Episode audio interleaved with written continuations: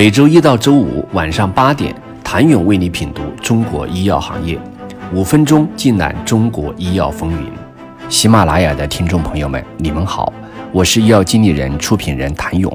二零一九年，我国有两款新药获得 FDA 突破性疗法认定，一个是泽布替尼，另一款为传奇生物的 CAR-T 疗法 GNG- 杠四五二八。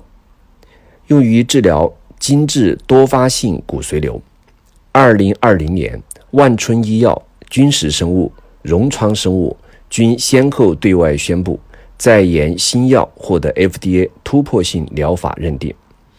突破性疗法认定是继快速通道、加速批准、优先审评之后，FDA 又一重要的新药评审通道。突破性疗法认定。主要针对用于治疗严重疾病，且初步临床实验数据显示对现有疗法具有明显改善的重要临床终点表现的新药。根据规定，只要适应症为危及生命的或严重的疾病，有证据显示在某一重要临床终点上明显优于现有药物，就可以申请。一旦在研新药被确认具有突破性疗法认定资格，将能享受一系列优惠待遇。该认定被认为是新药获批的风向标。有统计显示，2012年到2019年，FDA 共计授予约340项突破性疗法，其中150项已获批上市。9月4号。万春医药宣布，FDA 授予其首创新药普拉布林治疗化疗诱导中性粒细胞减少症突破性疗法认定。该公司计划在今年年底前向 FDA 提交新药申请。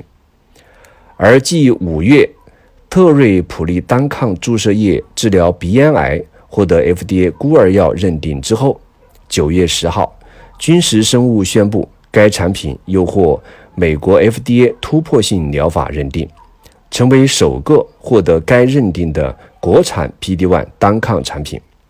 在九月底，荣昌生物宣布，其自主研发的注射用维底西妥单抗已获得美国 FDA 的突破性疗法认定，适应症为局部晚期或转移性尿路上皮癌二线治疗。目前。国内外尚未有治疗 HER 二阳性尿路上皮癌的药品获得上市批准。此前，该药还获得了 FDA 授予的快速通道资格和胃癌孤儿药资格认证。该药计划于2021年在美国进行胃癌的二期临床试验，这也是我国首个提交新药上市申请的自主研发的 ADC 药物。另外值得一提的是，在医疗设备领域，泛生子基因公司的肝癌早筛方法获美国 FDA 突破性设备认定，这是中国首家癌症精准医疗企业的早筛液体活检产品获此认定。越来越多的中国创新药开始获得美国孤儿药和突破性疗法认定，由此可见。在被视为新药获批风向标的 FDA 突破性认定方面，中国本土创新药企业开始发力，这意味着中国创新医药开始在世界舞台崭露头角。不仅在研发方面开始领跑，也开始得到各国监管机构的认可。从无到有，从零到一。中国创新药企开始体现出重塑世界创新药产业格局的态势。谢谢您的收听。